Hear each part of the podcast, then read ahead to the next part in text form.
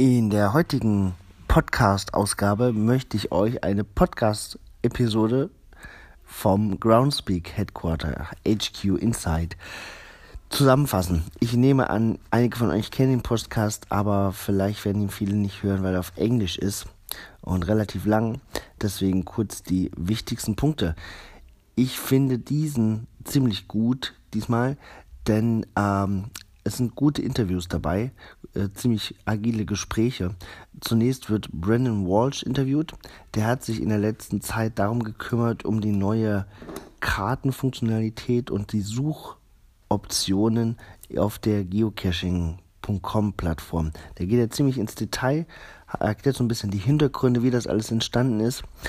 Äh, und ich fand es gut zu lesen.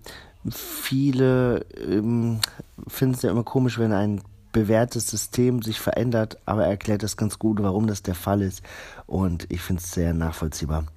Dann kommt es zu einem Gespräch ähm, zwischen Nate Irish, der jetzt 15 Jahre im Headquarter mitarbeitet und demnächst das Unternehmen verlassen wird, und Ryan, ähm, der ja Mitgründer und Geschäftsführer.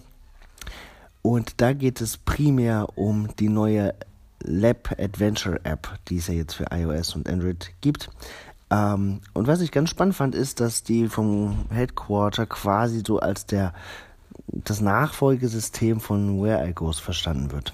Immer noch in der Experimentierphase, aber das soll so wohl ein bisschen ablösen, was die Where I Goes damals vor einigen Jahren versucht haben zu initiieren. Also ein bisschen mehr Storytelling, ähm, interaktive Elemente und so weiter. Und die App ist ja wirklich gut und funktional.